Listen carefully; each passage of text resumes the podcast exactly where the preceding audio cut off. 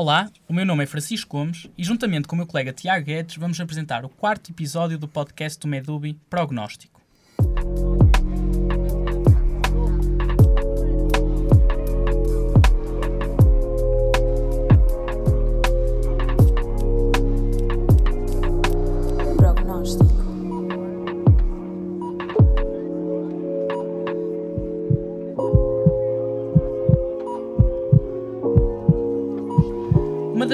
Preocupações de qualquer estudante de medicina quando acaba o curso é poder entrar na especialidade que sempre desejou. No entanto, cada vez mais pessoas se candidatam à Prova Nacional de Acesso, sendo cada vez então mais difícil obter a nota necessária para entrar na tal especialidade. Por isto e por outros motivos, torna-se mais comum e relevante procurar uma opção fora de Portugal. O episódio é sobre a especialidade no estrangeiro, mais especificamente na Noruega. Para isso, contamos com a presença do Dr. Pedro Medeiros e, com a sua ajuda, vamos debater um pouco sobre este tema. Em primeiro lugar, gostaria de agradecer a sua presença e por ter abdicado o seu tempo para estar aqui presente connosco.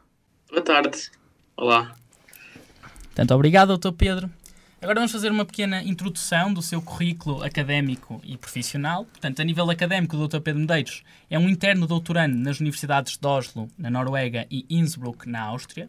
Tem uma formação académica diversificada eh, na área de investigação médica em ambientes internacionais, com particular interesse nas áreas de anestesiologia e imunologia. No âmbito da iniciativa europeia Corvus, está a estudar o papel do sistema eh, do complemento eh, em infecções oportunistas, cofinanciado pela União Europeia no projeto Horizont 2020. Licenciou-se em Medicina pela Universidade de Lisboa em 2019, após quase dois anos completos no estrangeiro, com o quinto ano completo na Universidade Livre de Bruxelas, através do programa Erasmus+, e posteriormente vários estágios clínicos na Europa, na Europa nomeadamente em Radiologia Clínica eh, em Friburgo, Suíça, correto, Dr. Pedro? Portanto, Sim. no projeto SCOPE, uh, Erasmus Training em Ginecologia, Obstetrícia e Medicina Interna, em Kyopo, na Finlândia, ou Kuopio, é isso mesmo. Uh, free mover de pediatria em Manchester, no Reino Unido, cirurgia em Pádua, na Itália, e oncologia médica em Genebra, na Suíça. Desde o início, motivado para a investigação no exterior, colaborou em vários projetos, como por exemplo, podemos falar aqui do seu projeto na Bélgica, o SCORE, em diabetes e cirurgia experimental, na Áustria, SCORE em oncologia básica e vários outros países. Em Portugal, também apresentou os resultados em conferências internacionais de estudantes de medicina, como o IMS Yes Meetings, recebendo um prémio de melhor poster. O Dr. Pedro fala fluentemente português, inglês, francês, italiano e norueguês. É verdade, Dr. Pedro? Sim, sim. Fascinado pela cultura europeia, é também um ávido viajante, tendo participado em conferências médicas em várias capitais europeias, como por exemplo Bruxelas, Berlim, Varsóvia. E como curiosidade, é ainda um apaixonado por ópera, tendo assistido a óperas por toda a Europa e em palcos mundiais, ao longo das últimas temporadas, desde o Met de Nova York até à Coreia do Sul. Portanto, Dr. Pedro, após este vasto currículo e estas, todas estas informações, vamos fazer a primeira parte do podcast em norueguês e a segunda parte do podcast vamos aqui ver em italiano e depois pode juntar um bocadinho francês e se quiser acrescentar o inglês também aceitamos, ok? Ja, dat denk ik bra för mig. Vi kan starta med norsk. Ui, o doutor Pedro o que é que disse agora? Só vi para o italiansk. Ih, ok, ok. Pronto, não vamos fazer isto, como é óbvio. Eh, era não, giro, não. mas ninguém ia perceber. Não é boa ideia de... Exatamente. De farlo em norueguês. Portanto, doutor Pedro, vamos aqui começar uh, a questioná-lo. Vamos fazer a primeira pergunta. O que é que motivou o doutor Pedro a procurar a alternativa de tirar a especialidade no estrangeiro? Portanto, como, como vocês falaram na, na, introdução, um dos, um dos pontos de viragem na, no, meu currículo foi exatamente quando eu fui, fui de Erasmus, no, no quinto ano. E até essa altura tinha, tinha estado dois verões, com, uma vez fui fazer um intercâmbio científico, outra vez fui fazer intercâmbio clínico e já tinha ficado com essa curiosidade de, pronto, de estudar para o estrangeiro durante um, um período de tempo mais, mais prolongado. E, e, foi, portanto, quando eu fui no princípio do quinto ano, em 2017, para, para Bruxelas que, que, que eu posso dizer que foi mesmo um ponto de viragem na minha vida e que abriu um bocadinho essa perspectiva, porque a forma como a pergunta está colocada aqui é uh, como é que nós uh, procuramos uma especialidade no estrangeiro, ou como é que eu tive essa, esse interesse em procurar uma especialidade no estrangeiro? É porque a partir do momento em que eu tive essa oportunidade de estar no estrangeiro durante um período de tempo mais prolongado, perde-se um bocadinho a noção do que é que é uma viagem de ida e o que é que é uma viagem de volta, quando é que eu estou em casa e quando é que eu estou no estrangeiro. Ou seja, se eu agora for a Portugal, será que isso é uma viagem de regresso a casa? Ou será que é uma viagem de ida e eu regresso quando eu voltar aqui? E, e, e, é exatamente aí que se dilui um bocadinho essa noção de fronteiras, que é, se eu estou no estrangeiro, há sempre, a pergunta de follow-up é sempre, então e algum dia para voltar? Mas é porque a minha perspectiva sobre isso é que a partir do momento em que eu saí de Portugal, eu de facto eu senti-me em casa e é, nesse, e é por exatamente por me sentir em casa que eu não me sinto como um, um imigrante e, e, é aí que, que eu respondo à, à, pergunta que sendo que ao, ao não ver as fronteiras como no sentido estrito, ou seja, de eu não, não ter imigrado para outro país para, procurar trabalho, ou seja, que eu considero, pelo menos dentro do espaço europeu, que me sinto em casa, é, é sempre algo positivo e uma oportunidade de, de adquirir experiências em, em, culturas diferentes. E foi, foi exatamente por isso que, que me aliciou a, a, procurar e eventualmente conseguir esta, esta vaga na Noruega. Eh, doutor Pedro, só aqui uma questão. Não chegou a, então a fazer a PNA? Nem ponderou isso? Não, não porque exato, a PNA, na altura que foi em novembro de 2019, e eu nessa altura estava uh, no Japão a fazer um intercâmbio científico, exatamente no, no mês da PNA. Por isso, uh, eu na altura já tinha decidido que, não queria ficar em Portugal, porque como, como sabem, nos últimos anos tem se tornado cada vez mais difícil encontrar uh, uma vaga que nos interesse, e às vezes até encontrar uma vaga e eu já tinha tomado essa decisão que, que não me ia sujeitar à, à, PNA, porque era preciso pagar e porque era preciso despender muitos meses, muitas horas de estudo, e que não era, não era aquilo, eu não me sentia concretizado. Se, se fizesse a PNA, por independentemente da nota que tivesse, e não me sentia concretizado em escolher uma vaga em Portugal. Exatamente por isso, eu, na altura decidi que não ia fazer a PNA, estava, estava no estrangeiro até quando a PNA decorreu, e depois foi em 2020, no princípio de 2020, que fiz a entrevista e que, e que fiquei, depois vim a saber que fiquei colocado no estrangeiro. E, doutor Pedro, o que é que o levou a escolher a Noruega? Isso, isso é, uma, é, uma, história engraçada, porque eu, na altura, quando estava em, em Bruxelas, no, no, quinto ano, nós começamos a escolher, porque no sexto ano nós temos a oportunidade de fazer estágios no estrangeiro, e, e eu, na altura, acabei por fazer praticamente todos os estágios fora, e eu queria fazer o estágio de, de ginecologia obstetrícia, que era o primeiro que eu ia ter em setembro de 2018, eu queria fazer em Trondheim, na Noruega. E então comecei a aprender norueguês. Em, em Bruxelas, eles têm, têm as embaixadas dos países todos, têm a União Europeia, e na embaixada da Noruega eles ofereciam cursos gratuitos de norueguês. O que foi, foi uma oportunidade única, porque tinha uma professora norueguesa, que era também a responsável da área cultural da, da embaixada da Noruega, então, não eram só os cursos norueguês, era, às vezes havia filme, ou uma, a Semana do Cinema Norueguês, ou da culinária norueguesa, havia sempre, ah, todas, todos os meses havia sempre um evento.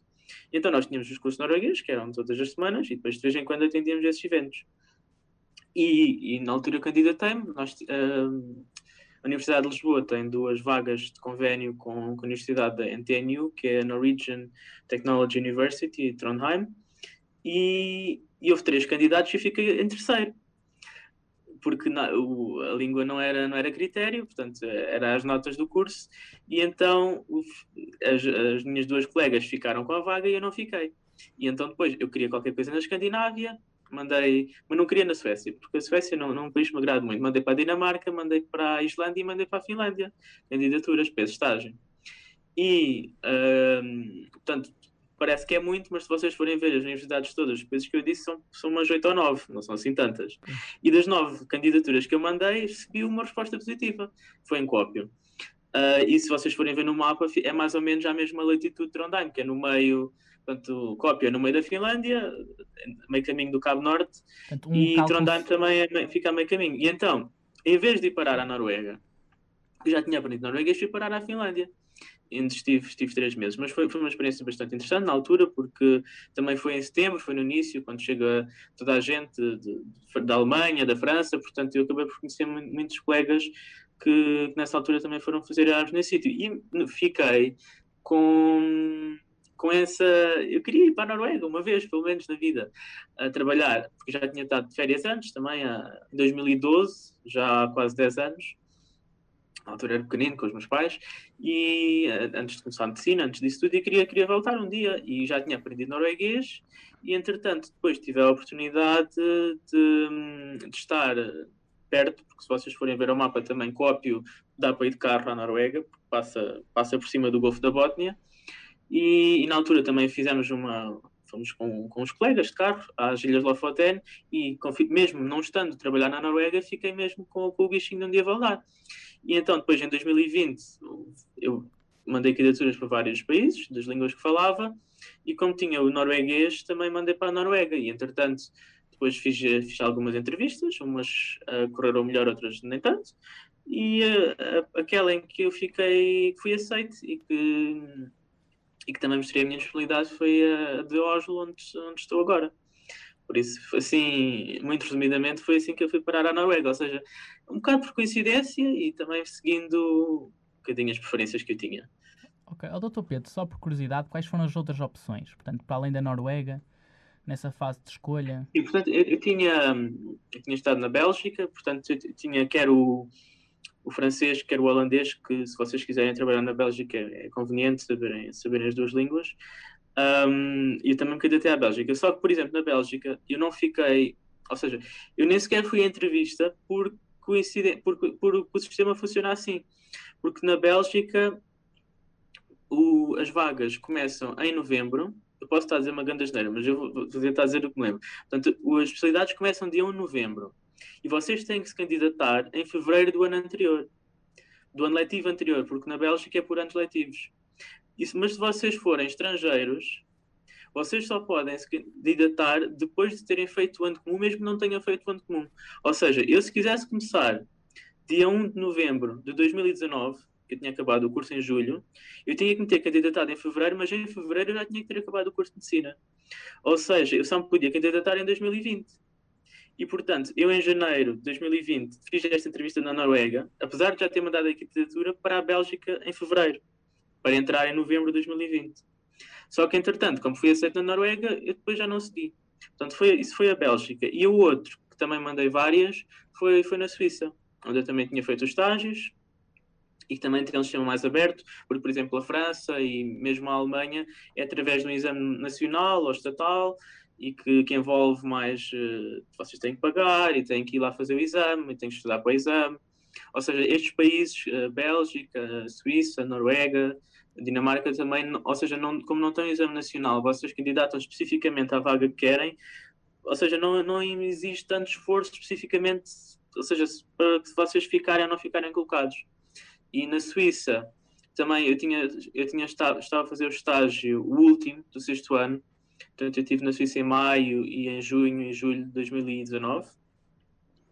E também nessa altura também fiz várias entrevistas, só que na Suíça a diferença é que vocês, quando se candidatam, é sempre dois anos antes. Ou seja, se vocês forem fazer entrevistas em 2019, é para entrar agora em 2021. Um, e pronto, na altura fiz as entrevistas, eles ficaram a conhecer, ficaram interessados, e depois, se a vaga abrisse, um, eu podia ou não ter, ter sido chamado outra vez. E, portanto, os países que eu me candidatei, assim, muito genericamente foram estes. E se calhar acabei por ficar na Noruega porque foram os que foram mais rápidos, uh, que o sistema funciona mais rápido e que, nas circunstâncias de, que eu estava, se calhar foi aquele que, que aconteceu primeiro. Mas acho que na vida é sempre assim. Nós temos muito que é coincidência e outro que é sorte. Claro. e, e sou feliz com o que fiquei. Oh, doutor Pedro, aproveitando essa deixa, diga então o que é que teve que fazer para. e quando é que começou organizar-se para ir para a Noruega. Sim, portanto, vocês têm, como acho que já ficou óbvio até agora, vocês uhum. têm que saber falar norueguês. Um, para se candidatarem, não precisam ter já o. Até eles nem são muito exigentes, eles pedem o B2, mas o sistema deles só começa no A2, portanto é o 33, que é o nível 3.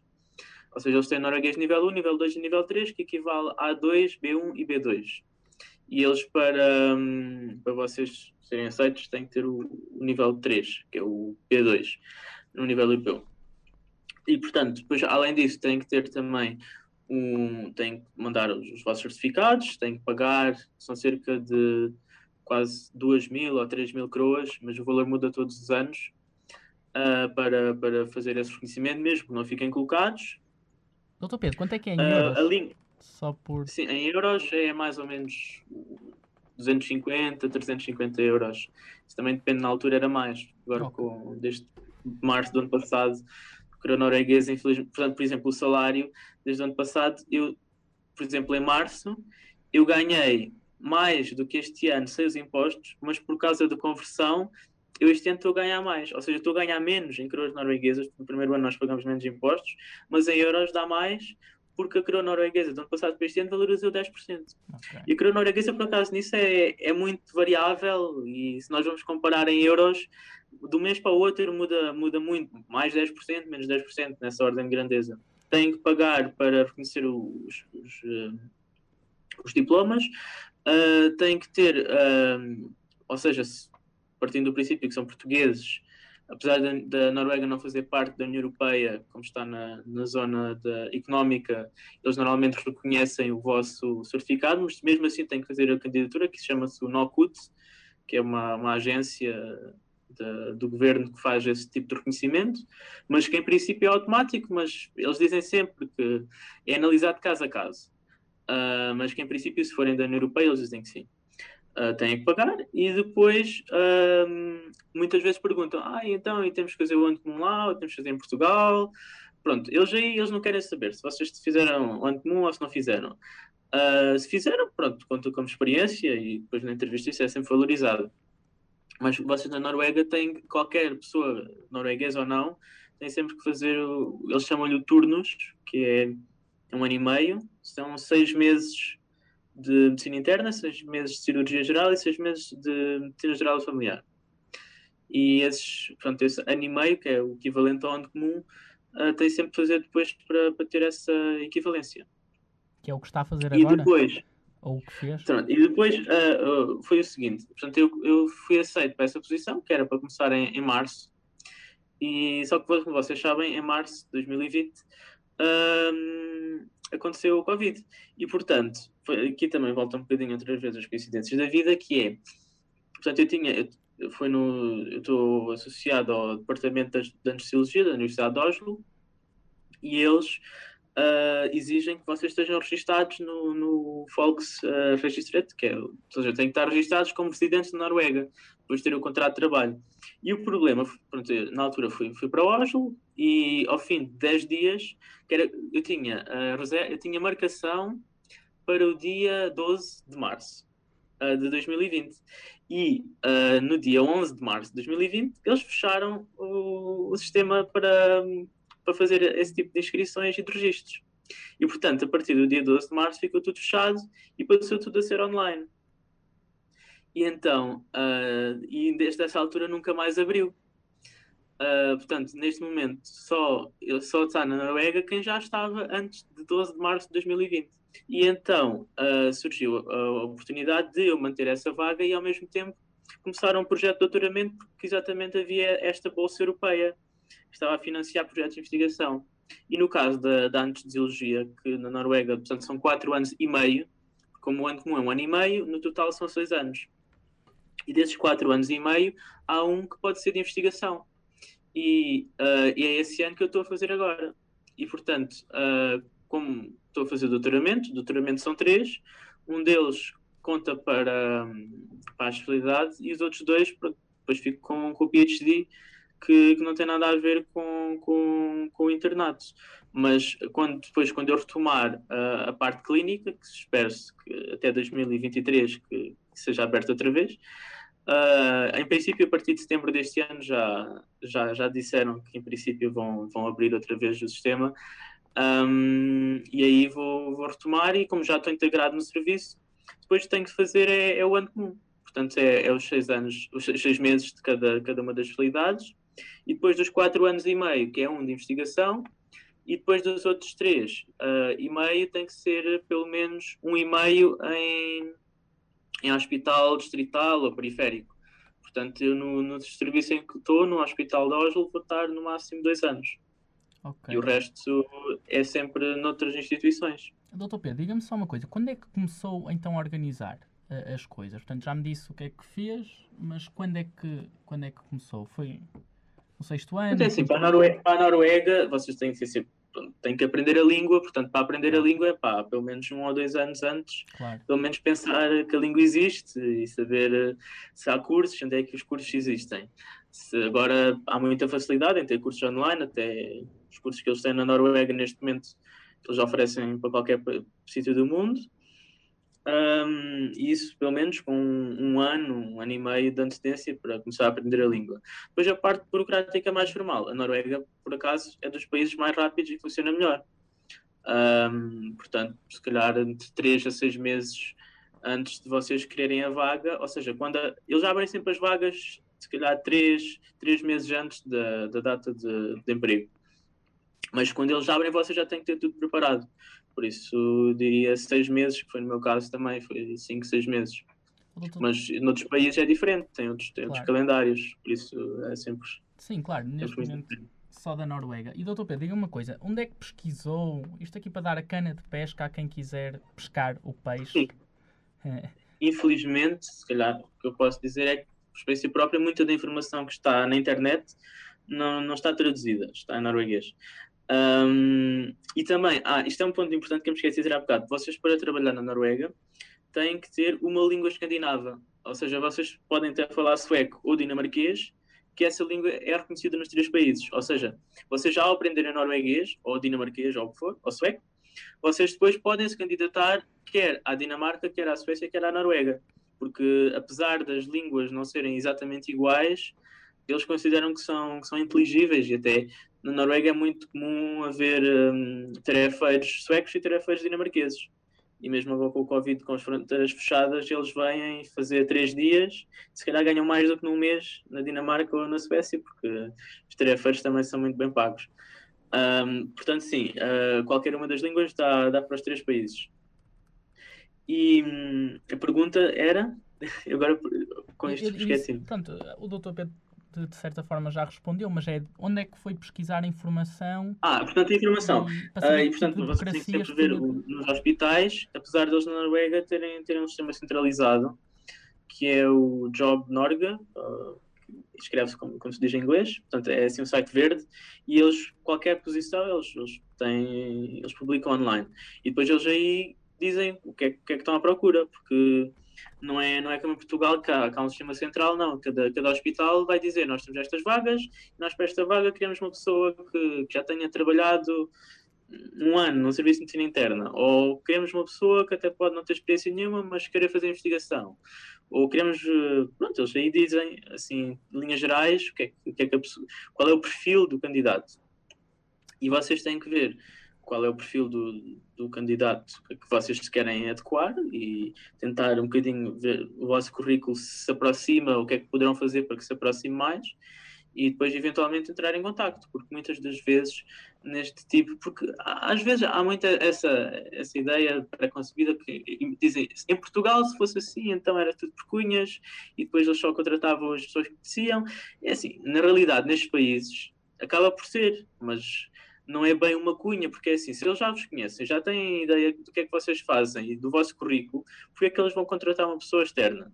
Não é, não é por ser amigo do amigo, é mais por, obviamente, que se eles vos conhecem e já têm uma prova de que vocês conseguem fazer o trabalho que eles, que eles estão à procura de uma pessoa para fazer, obviamente que eles vão contratar. Portanto, ajuda muito sempre. E há muitas pessoas também na Noruega que fazem um, é, é quase voluntariado, que é vão trabalhar para, para um serviço seis meses a receber 10%. Ou seja, eh, para a Noruega receber 10% é quase como a ordem mínima em Portugal, mas uh, para a Noruega é muito pouco. Vocês têm que sempre ter uh, um, alguma ajuda externa ou pedir um empréstimo, mas há muitas pessoas que fazem isso. Vão trabalhar para um serviço de borla durante seis meses só para, para mostrar o que valem e depois quando abre uma vaga a sério para ganhar a 100%, candidatos assim muitas vezes são esses que eles escolhem. Claro, já têm a experiência prévia. Doutor Pedro, vou fazer agora aqui uma questão. Eu não sei se consegue responder, porque de facto não, não esteve na Noruega uh, a tirar o curso em si, mas consegue-me dizer mais assim as maiores diferenças entre o ensino pré-graduado entre Portugal e então e a Noruega? Portanto, como é que é o curso de medicina na Noruega? Para mim é, é muito, para já é, é, difícil dizer, então, não só por, por esse motivo, mas porque desde, desde que estou lá e até em Portugal mudou completamente, porque agora claro. o ensino é quase todo online e, e é muito uh, as, uh, o número de vezes que vão, que vão ao hospital ou que têm esse tipo de, de aulas uh, mudou muito. Mas pronto, mas sei que lá eles desde cedo, de, logo a partir do, do terceiro, quarto ano, uh, não é tanto essa noção de, de, aulas práticas, em como vão uma hora por semana ou duas horas por semana e andam dez, dez alunos atrás de um professor.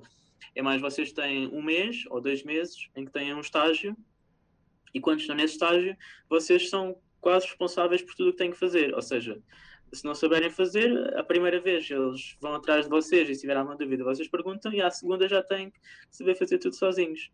Ou seja, é muito mais uh, profissionalizante e muito mais, ganha muito mais independência mais rapidamente. Na Noruega não há muito essa tradição de, de andar a entrevistar doentes, de escrever histórias clínicas, é muito mais aprender a fazer atos uh, práticos e muito mais à base de simulação também, que eles também têm um centro de simulação onde os alunos têm mais essa, essas práticas. E, pronto, e agora tudo o que é ensino teórico é praticamente tudo online. Um... E o, a, eles têm também uma prova de acesso do curso para a especialidade ou também é à base não, de entrevista? Não há, não há prova de acesso. Não há prova de acesso e também há, há países, por exemplo, como a Suíça, em que têm uma prova para terminar o curso e também não há.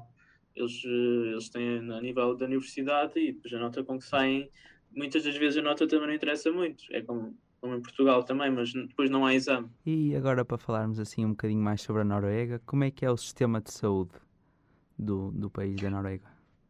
O sistema de saúde da Noruega é parecido a Portugal, no sentido em que eles têm, um, têm acesso.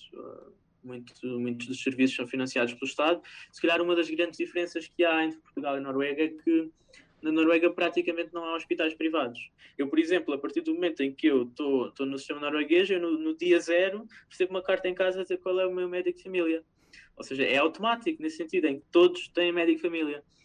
Um, e a partir daí, tudo o que vocês precisam, uh, eles têm mesmo, já antes do, do Covid, isso, isso, eu já tinha, acho que em Portugal agora também começou a haver, mas há muito videoconsulta ou por telefone, uh, os impostos são muito, são muito altos, portanto eles contam quase uh, em euros cerca de 300 a 400 euros por, por ano para, para o sistema de saúde e depois do que eles usarem até um determinado plafond está incluído. E depois, a partir desse valor, tem que, tem que ser a própria pessoa a pagar. Mas é muito raro haver uh, tudo o que seja seguros de saúde ou hospitais privados, é muito raro. E, doutor Pedro, como é que é então a especialidade de anestesiologia na Noruega?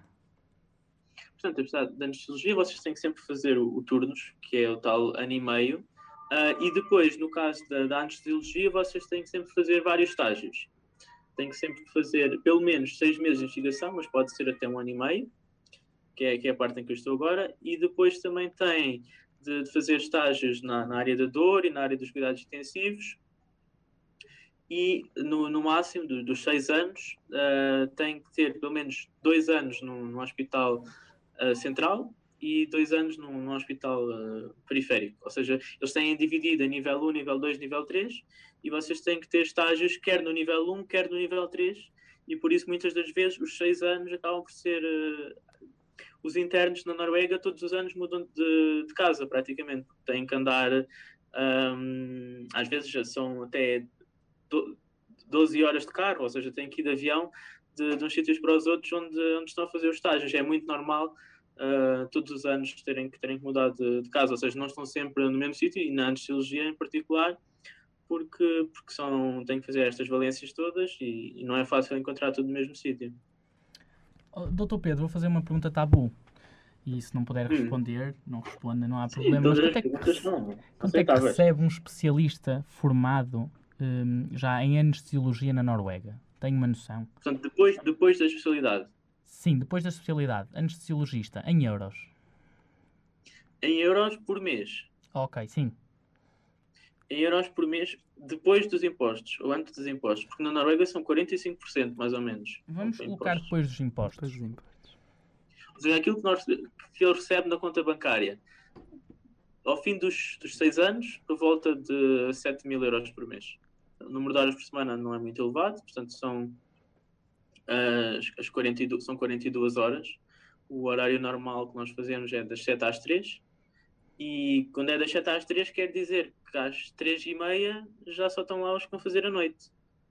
Às 3 e meia no inverno já é de noite. Mas, uh, mas quando começa às 7 quer dizer que às 6 e 55 já estão lá todos. Ou seja, é, é válido nos dois sentidos. Ou seja, começa às 7 e acaba às 3 não é, às vezes em Portugal também, por exemplo, é das 8 às 4, mas se calhar às 5 ainda está lá muita gente. E também, um, se calhar às 9 ainda não chegou ninguém. Pois, se calhar às 9 também não chegou ninguém. Uh, portanto, eles nisso são, são muito mais cumpridores nos dois sentidos. E depois, eles, o, o salário, quando vocês forem ver as, as, as, posições, eles mencionam praticamente sempre o salário em coroas norueguesas por ano. O que, o que no caso do interno é mais ou menos um milhão de coroas norueguesas por ano.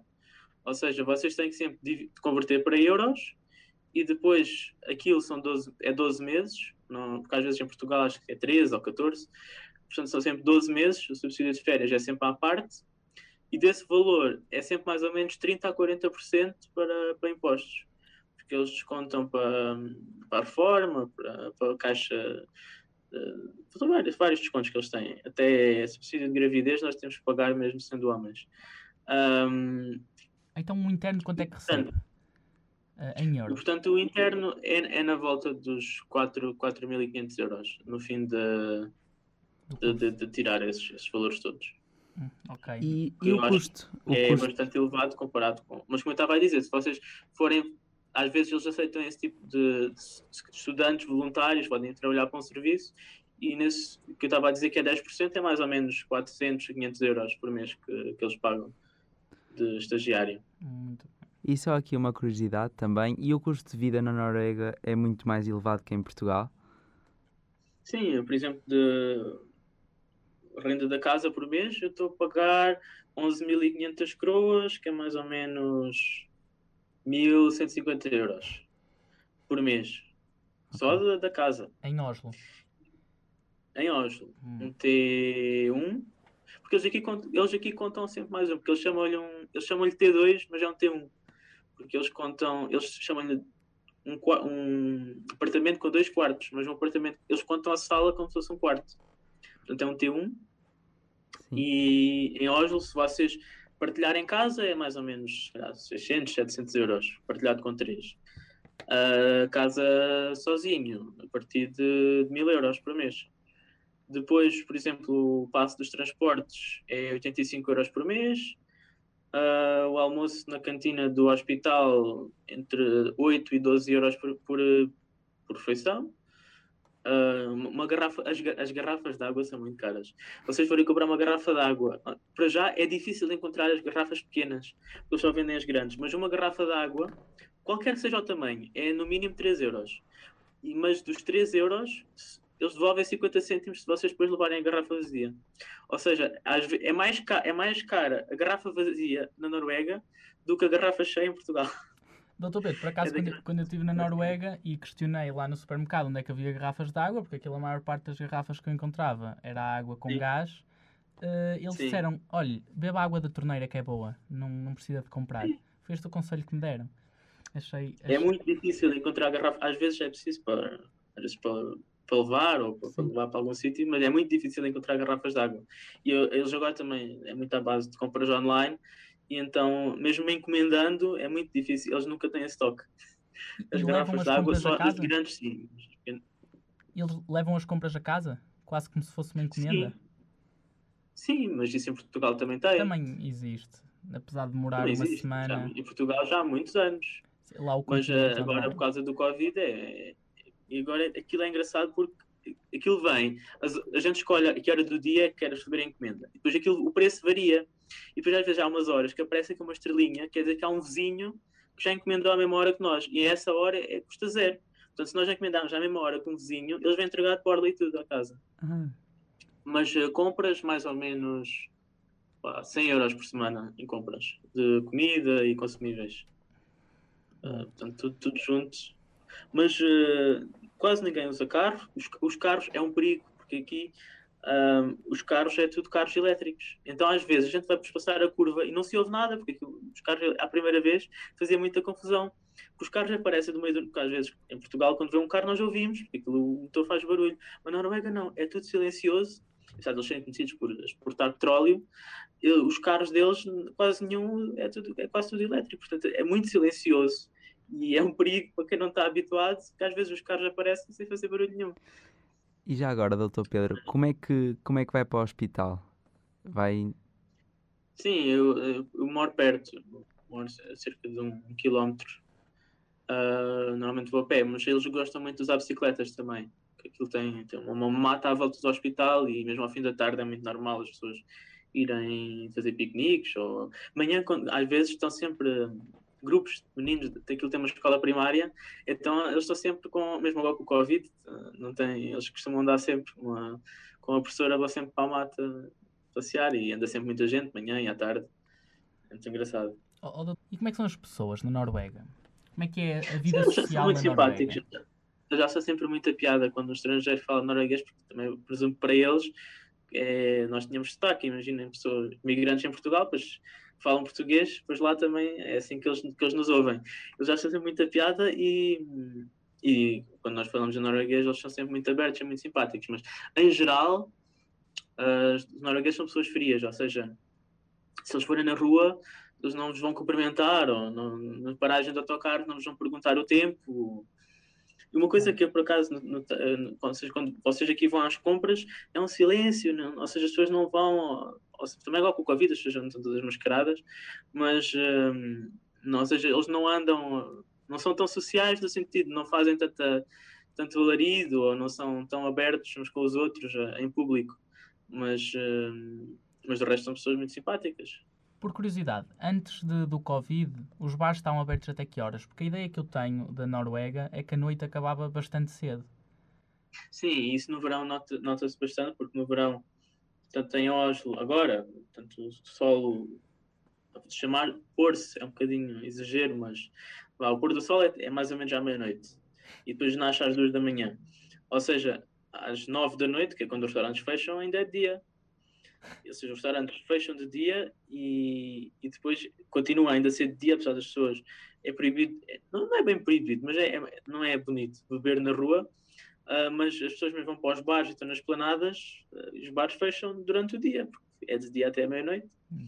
E então no norte da Noruega, em que é mesmo 24 horas de, de sol, eles aí nem, nem, ligam a se é de dia se não é, porque aquilo quando chega a hora no relógio eles fecham e abrem, porque não há, não há essa referência externa, mas é muito engraçado. Agora no verão Uh, durante a noite, a uma, duas da manhã, o sol não está no céu, mas pronto, mas, é, é, tem luminosidade fora. É claro. Um, e depois no inverno é o contrário. No inverno, no inverno é muito chique, nós vamos para o trabalho de noite e depois uh, são aqueles dias frios, ou seja, chega a estar a menos 20, mas, não está, mas o céu está limpo. Seja, está tudo cheio de neve, está a menos 20, e depois mais ou menos às 9, 9 e meia, vê-se o nascer do sol da janela do, do gabinete, que é, é muito giro. Um, e depois já às três põe-se o sol em Oslo. Isso duas, duas e meia. os ritmos circadianos de qualquer um, não é? Agora no verão. Tem de fechar a janela. Sim, no verão, no verão é sempre dia. Pois, para fazer caminhadas é fantástico. A gente podemos fazer uma caminhada à meia-noite, que ainda é dia. Só não, ou seja, porque no inverno às vezes é aquela preocupação. Ah, vai, temos que ir cedo porque depois vai ficar de noite e depois já não se vê no meio do mato. Não, no, no verão é à vontade, porque nunca vai ser de noite. Podemos começar às horas que quisermos. Pois. É isso. Espetáculo. É. E, e doutor Pedro, então quais é que são as vantagens e, e, as desvantagens entre trabalhar na Noruega e Portugal? É assim, antes, antes do Covid se calhar havia um bocadinho a noção de que, que havia a oportunidade de ir a casa, se calhar, três em três ou de seis em seis meses, que agora não tem sido tão possível, mas pelo menos uh, duas vezes por ano eu tenho tentado ir. Mas porque às vezes há essa noção que Noruega e Portugal é muito longe, uh, apesar de haver os voos diretos, uh, e, é, e, continua a ser bastante fácil agora também com as tecnologias, manter em contato com, com amigos e familiares. Uh, há sempre esse, esse, problema da distância.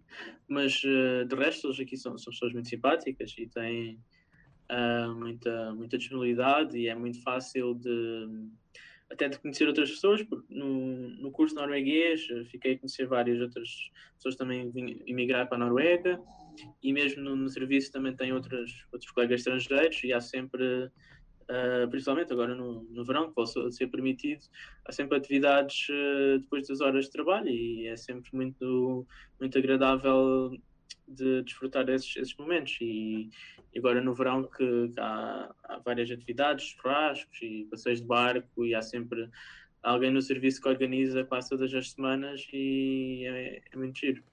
Doutor Pedro, consegue então comparar a qualidade de vida, assim tendo em conta todos os aspectos que, que já disse, em Portugal e na Noruega? Sim, eu, eu acho que, que, é muito melhor, é assim, porque para já tu, tu, estou a viver sozinho e se calhar há colegas que são internos em Portugal e que ainda o ordenado se calhar não permite ou não, não, não, não, não é uma opção na, na, vida na vida deles.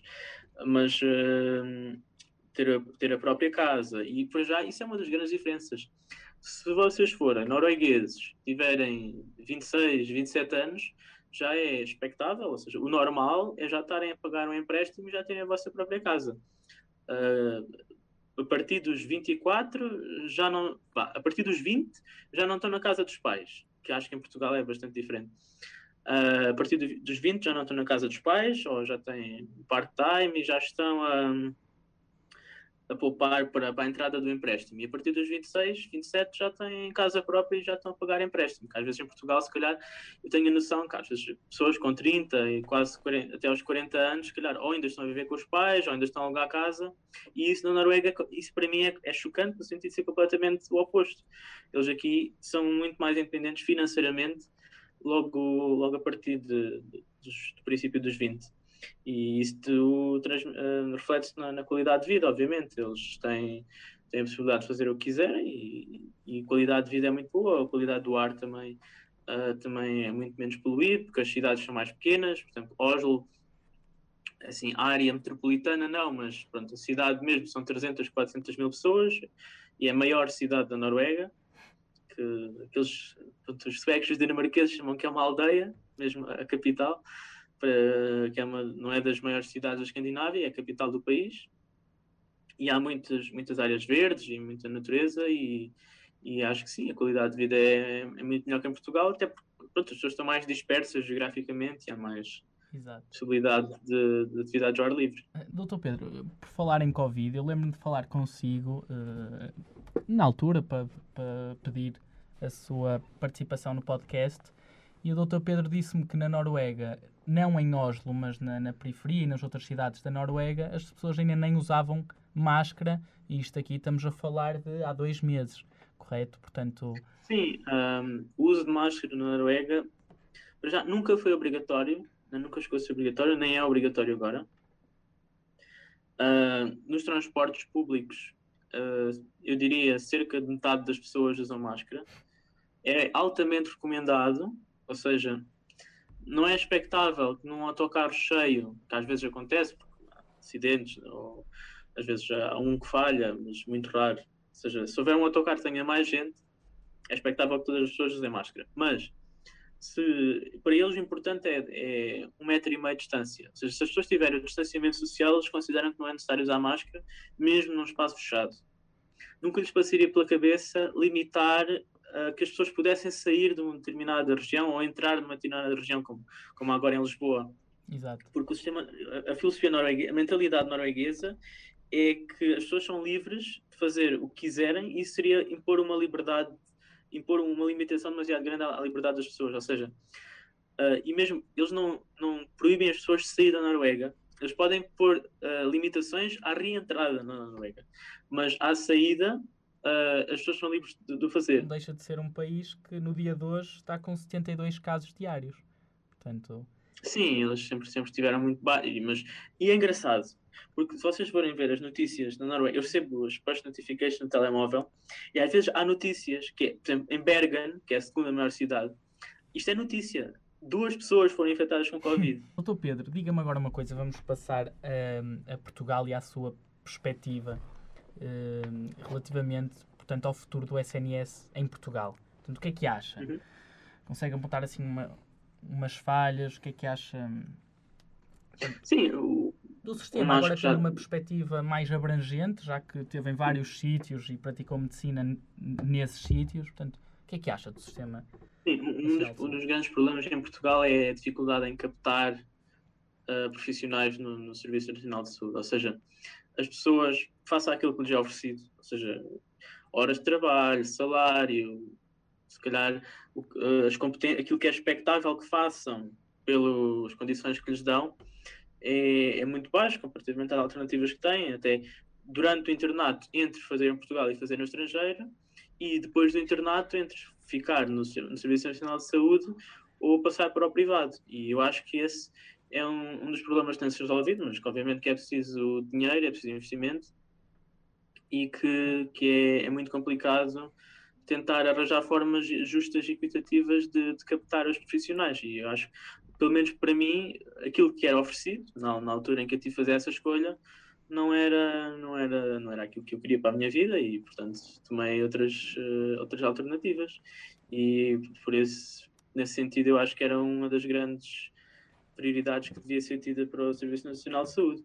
Mas, uh, do ponto de vista do utilizador, ou seja, do ponto de vista dos doentes, eu acho que está uh, ao nível dos, dos melhores no mundo, porque acho que as pessoas têm acesso e relativamente de rápido a, a, algum tipo de ajuda. Se bem que hum, em Portugal as pessoas recorrem muito às vezes por situações que podiam ser resolvidas à distância ou se calhar com uma consulta menos especializada e que às vezes eh, também entopa o sistema e que também é, falta muito também a literacia em saúde por parte dos doentes que se calhar em países como a Noruega eles têm mais essa facilidade. Claro, olha, doutor Pedro, Hum, diga uma coisa, então tenciona perante isto voltar a Portugal algum dia? Sim, é, é assim, essa pergunta é sempre para nós uh, perspectivarmos o que é que o que é que vai ser a nossa vida daqui a 3, 5 anos. E eu neste momento acho que hum, é muito difícil tentar fazer uma opção dessas, mas estando feliz no sítio onde estou, eu acho que só iria mudar ou voltar, não chama a voltar para trás, mas se calhar por pensar outra fase da minha vida em Portugal, uh, se, se, as coisas tinham mudado muito. Muito bem. Mas há sempre, há sempre muita pressão por parte dos familiares. Ou seja, os familiares estão sempre a perguntar: hum. ah, então, quando é que voltas? E isso agora é só três anos, e depois acabou, e depois vais para Portugal, e depois são cinco, e depois há sempre, sempre muita pressão. Mas nós temos de escolher onde, onde estamos mais felizes e acho claro. que essa é a parte mais importante. E se calhar daqui, quando acabar a especialidade, pode valorizar outras coisas que neste momento não valoriza. Pode... Sim, isso também é uma coisa importante. Às vezes surgem uh, ligações na vida que nós não estamos à espera e, que, e é muito isso que é surpresa, que é o dia a dia que nos traz. E às vezes há muitas pessoas que tomam essas decisões porque, porque encontraram alguém ou porque. Ok, doutor Pedro. Uh, estamos a chegar ao final. Eu não sei se há mais alguma coisa que queira partilhar relativamente à sua experiência. Não, queria, queria agradecer o convite ao Francisco e ao Tiago. Foi uma excelente oportunidade para estarmos aqui a conversar este bocadinho e, obviamente, que, que estou disponível. Se alguém futuramente tiver dúvidas eh, como é que se processa ou alguma ajuda em algum passo algum okay. passo especial do processo que estou disponível, obviamente, para, para esclarecer algum dos ouvintes. Ok, se quiserem então, aqui, pegando nesta sugestão do Dr. Pedro, podem contactar o MEDUB, o Departamento de Mobilidade, e depois tentar, tentaremos entrar em contato com o Dr. Pedro para fazer aqui uma triagem e depois o Dr. Pedro poderá esclarecer a dúvida. Ok, portanto, gostaria mais uma vez de agradecer a presença do Dr. Pedro, ter aceito este convite. Eu adorei a, a conversa, uh, acho que ficou um podcast Ehm, bastante construtivo, não é? Uh, portanto, e, e, gostaria também de agradecer uh, a todos os ouvintes que, que, vão estar a ouvir este podcast espero que tenham gostado. Sigam o prognóstico e ativem as notificações para não perderem mais nada. Obrigado e até uma próxima.